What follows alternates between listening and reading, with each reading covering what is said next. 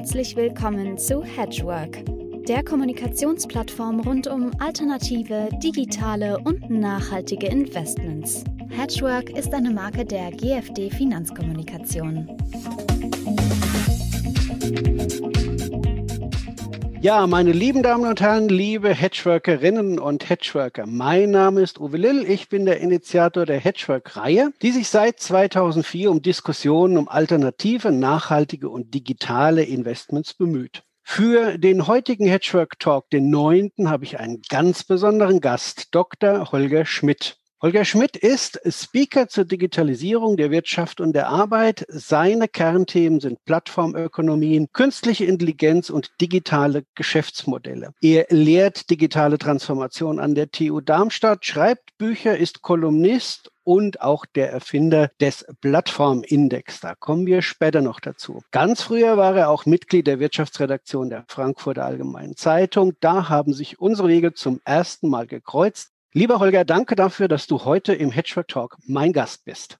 Vielen Dank und vielen Dank für die Einladung. Ja, lieber Holger, lass uns heute mal hauptsächlich über das Thema Plattformökonomien reden. Was ist denn eine Plattformökonomie? Gib mal eine Definition, bitte.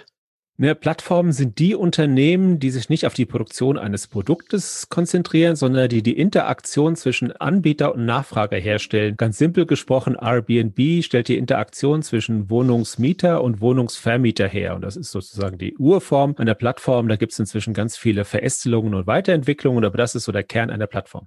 Ja, und was für Vorteile haben so Plattformökonomien? Ja, viele Plattformen haben sich sozusagen zwischen an die, an die Spitze ihrer Märkte gesetzt. Sieben der zehn wertvollsten Unternehmen der Welt arbeiten inzwischen nach einem Plattformmodell. Das liegt einfach daran, dass Plattformen eben sehr viel Vorteile äh, daraus äh, schließen, wenn sie größer werden. Also zum Beispiel mehr Netzwerkeffekte. Und meistens haben Unternehmen den Nachteil, wenn sie größer werden, dass sie dann langsamer und träger werden. Plattformen werden größer und schneller. Und das ist ein, ein Vorteil, den sie im Moment in vielen Märkten äh, sehr elegant ausspielen. Wenn du sagst, sieben von zehn Unternehmen, also von den größten Unternehmen der Welt, sind inzwischen Plattformökonomien, pick doch mal bitte zwei, drei, vier raus und, und sag uns mal, was da sozusagen der USP ist, was da die Plattform dran ist. Die Unternehmen kennt ihr, das sind die GAFAs, Google, Apple, Facebook, Amazon, Apple, äh, Alibaba und Tencent. Das sind diese sieben. Schauen wir uns äh, zum Beispiel äh, mal Amazon an, auch ein Beispiel, das jeder kennt. Die haben diesen, diesen Marketplace, ne, auf dem inzwischen ungefähr 400 Milliarden Dollar gehandelt wird pro Jahr und äh, sie schaffen es virtuos, um diesen Marktplatz immer mehr Services herumzubauen, also die Fulfillment Services für die Händler. Inzwischen haben sie ein 20 Milliarden Dollar Werbegeschäft obendrauf gebaut äh, und schaffen es immer weiter in diese in diesen Märkten zu wachsen. Das ist eigentlich ihr, ihr Kerngeschäft. Mit dem Handel verdienen sie gar nicht so viel. Das Geld verdienen sie mit den Services, die sie außen rumbauen und das funktioniert bei den anderen wie Alibaba inzwischen genauso gut und äh, wächst eigentlich immer mehr. Die Hälfte des Geschäftes läuft inzwischen über diese Plattform-Services Services und nicht mehr über den Kern des, äh, also Handel in diesem Fall. Du sprichst ja inzwischen äh, auch von Plattformökonomien der dritten und vierten Generation. Was ist denn der Unterschied zur ersten und zweiten Generation?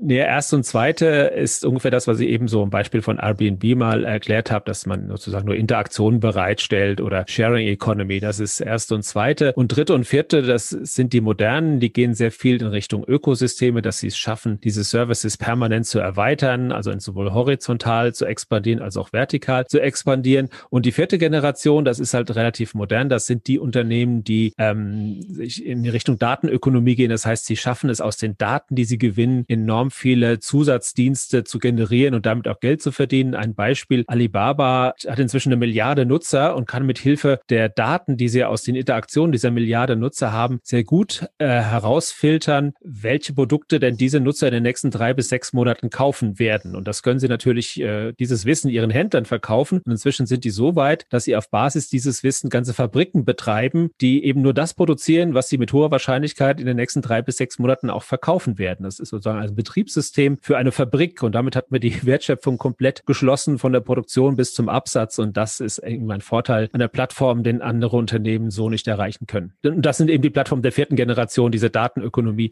das sind ihre Kennzeichen. Kennzeichen. Das klingt ja so ein bisschen scary. Also Sie, Sie kennen die Zukunft schon und Sie wissen, was wir in drei oder in sechs Monaten mit einer gewissen Wahrscheinlichkeit kaufen werden dann auch. Es klingt ja auch sehr nach künstlicher Intelligenz. Sind das dann KI-Systeme, die da zum Einsatz kommen? Exakt. Das ist, das ist äh, künstliche Intelligenz und die funktioniert natürlich umso besser, je mehr Daten äh, ein Unternehmen zur Verfügung hat. Und zum Beispiel auf der Alibaba-Plattform werden je Interaktion 500, äh, jede Sekunde 544.000 Interaktionen abgewickelt. Dann hat man natürlich auch extrem viele Daten, äh, mit denen man arbeiten kann und entsprechend äh, ist die KI dann auch äh, besser. Wir haben bis jetzt über amerikanische Unternehmen gesprochen, wir haben über asiatische Unternehmen gesprochen. Denk mal tief nach und hol tief Luft. Sag uns mal was über Deutschland. Wo stehen wir im Bereich der Plattformökonomien und wo stehen wir im Bereich künstliche Intelligenz? Das ist äh, schwierig. Also der Anteil der europäischen Plattformen an den Top 100 äh, beträgt genau drei Prozent, also an den Werten der Top 100. Und das stabil seit vielen Jahren. Da tut sich nicht viel. Wir haben zwar sicher inzwischen einige Plattformmodelle, die äh, sich auch ganz gut entwickeln, aber man muss dazu sagen, die anderen entwickeln sich mindestens genauso gut und genauso schnell, werden mit viel mehr Risikokapital ausgestattet. Zwei Drittel des äh, der großen Risikokapitalrunden fließen in Plattformmodelle, kurz zur Erklärung, 61 Prozent davon sind letztes Jahr nach Asien geflossen, äh, 35 oder 36 nach Amerika und zwei nach Europa. Also man sieht, wo zumindest in den B2C-Welten äh, die Musik spielt in, der, in, der, in den Plattformthemen. Das ist relativ klar verteilt. Da kommen wir im Moment nicht ran. Unsere Wachstumschance geht eher Richtung B2B-Plattformen, also diese Datenplattformen, die wir versuchen aufzubauen für die Industrie. Die skalieren nicht über diese Masse an, an Nutzern logischerweise. Die können über die Masse an Daten, Maschinendaten skalieren. Das ist aber noch ganz in den Anfängen. Da müssen wir, glaube ich, jetzt auch uns sputen, dass wir dort äh, den, den, sagen wir, den Vorsprung, den wir, den wir zumindest in der, in der, in der Industrie haben, dort halten. Und künstliche Intelligenz, ja, da sieht es ähnlich aus. Wir haben zwei sozusagen KI-Supermächte. Das ist eigentlich mit weitem Abstand vorne die immer noch die USA. Äh, China hat sich aufgemacht, äh, dort äh, aufzuholen, investieren sehr viel Geld in künstliche Intelligenz, äh, sind in der Forschung mittlerweile sehr stark, sehr viele Research Paper kommen und Patente kommen aus China. Da ist Deutschland, sage ich mal, im, im oberen Mittelfeld gut dabei. Aber äh, auch hier muss man feststellen, dass wir mit den Investitionen, die in USA und China in KI im Moment fließen, dass wir da nicht ganz mithalten können. Auch hier müssen wir uns anstrengen. Also mir fällt jetzt äh, spontan ein, so, so, so ein Dreiklang, äh, Geld, Regulierung und Kultur im Sinne von Herangehensweise an Problemlösungen. Wo ist, also offenbar gibt es bei allen drei Sachen äh, Probleme in Europa oder in Deutschland. Also diese Mengen an Geld können wir überhaupt nicht aufbringen, die in den USA und in Asien aufgebracht werden. Äh, ich würde mal wagen, dass wir bei der Regulierung dafür ganz vorne sind, äh, egal um was es da geht. Und äh, ich glaube, eine Unternehmenskultur, eine ausgeprägte, wir haben die doch im Mittelstand, warum kriegen wir das nicht hin bei diesen Dingen? Ja, ähm, Plattformen sind ein Geschäftsmodell und das erfordert andere Herangehensweisen. Plattformen sind A, ziemlich riskant. Also die gehen auch oft schief, muss man dazu sagen. Plattformen brauchen auch eine gewisse Geduld. Man muss manchmal, gucken wir uns Amazon an, die irgendwie zehn Jahre lang kein Geld verdient haben und dann auf einmal durch die Decke gingen. So lange hätten sie mit dem deutschen CFO wahrscheinlich nicht durchgehalten, ne? weil der von vornherein gesagt hat, ihr verdient kein Geld, das wird nichts mehr.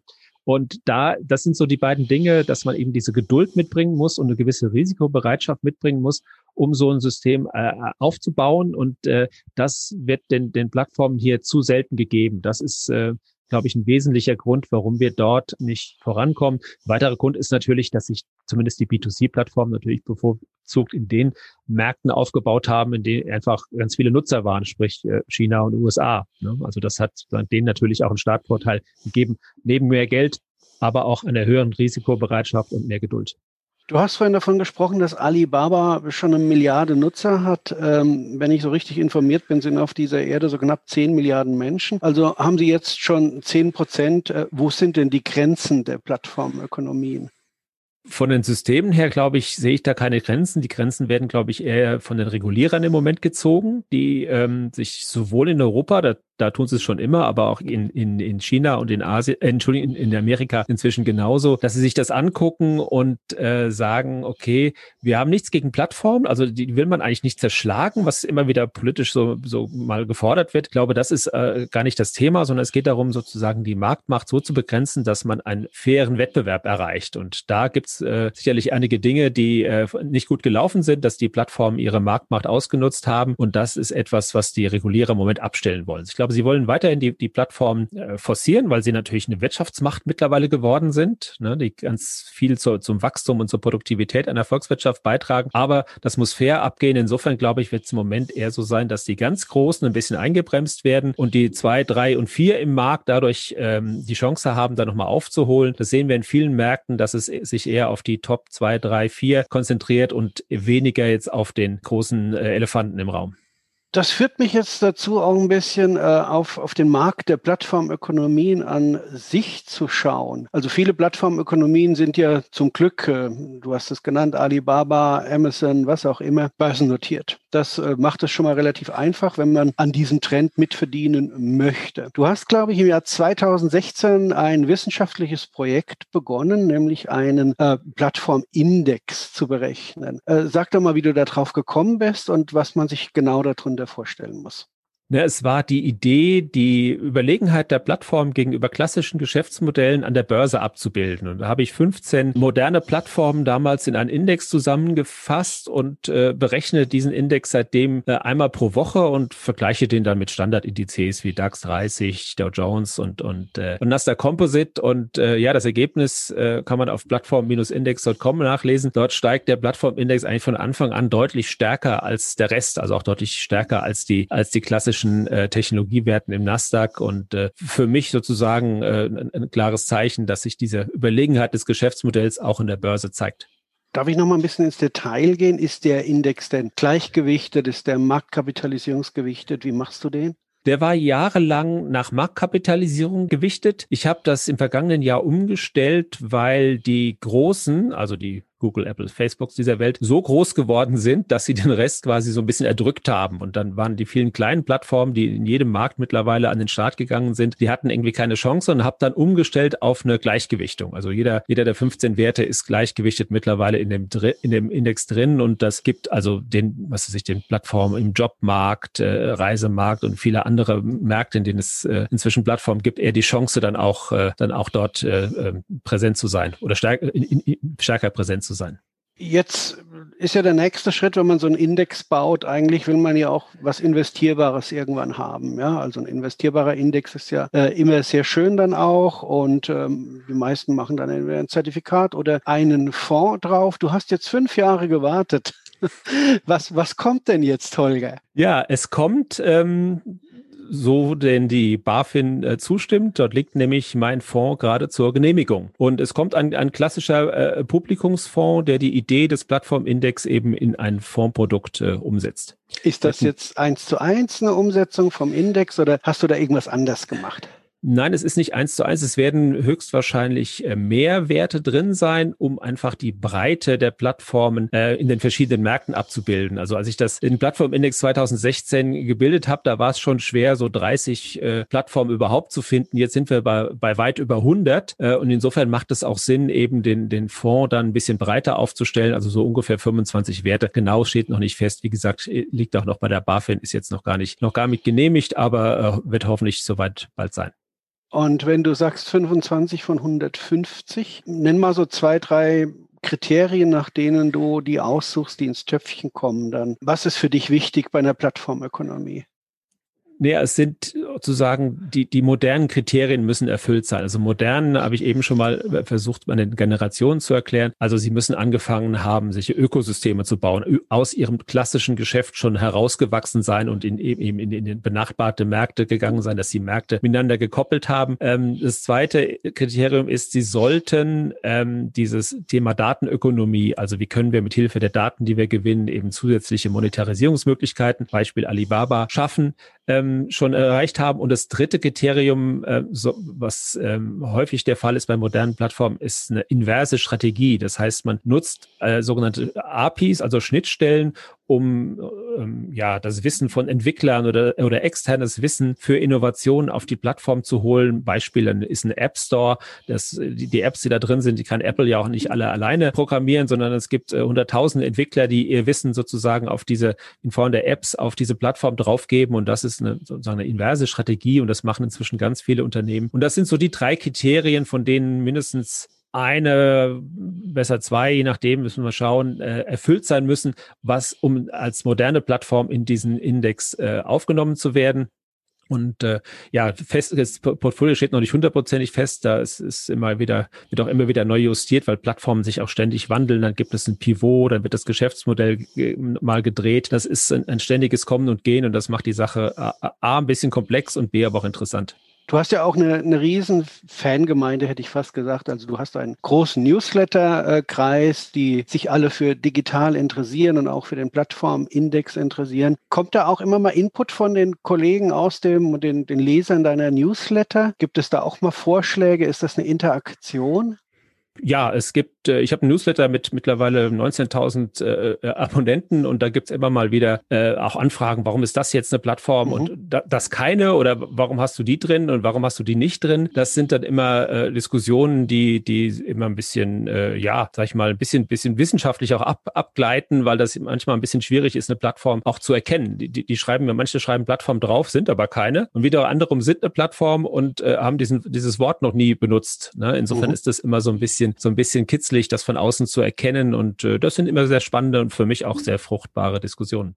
Gut, dann äh, bedanke ich mich ganz herzlich, Holger. Ich bin am Ende mit meinen Fragen. Ich wünsche ähm, sehr viel Erfolg jetzt beim Aufsetzen. Ich werde das natürlich intensivst beobachten. Ich würde mich freuen, wenn wir, ich würde mal sagen, nach einem Jahr oder sowas, wenn der vorgelaufen ist, durchaus mal auch ein Review-Gespräch machen, um zu sehen, äh, wie es funktioniert hat, wie es läuft und was für Erkenntnisse wir daraus gewinnen können. Und ansonsten bist du ja auch ein gesuchter äh, Speaker, ein Sprecher mit den unterschiedlichsten Gebieten äh, von digitalen Geschäftsentwicklungen bis Gott weiß was. Man kann, glaube ich, auch deine Vorlesungen sogar jetzt sich im Internet anschauen. Stimmt das? Ist das so richtig? Ja, ich habe jetzt aus meiner Vorlesung an der TU Darmstadt äh, einen Online-Kurs gebastelt und äh, der ist gerade brandneu äh, sozusagen dieser Tage erst fertig geworden und äh, ja, es, es gab äh, einige Anfragen, äh, dass man einfach das äh, so zur Verfügung stellt, dass alle daran teilhaben können und äh, ja, war viel Arbeit, aber jetzt ist es fertig. Hätten wir uns auf den Fluren der Wirtschaftsredaktion der FAZ in den 90ern auch nicht vorstellen können. Nein. Alles klar, lieber Holger, herzlichen Dank, dass du mein Gesprächspartner warst. Dankeschön, Uwe, für die Einladung.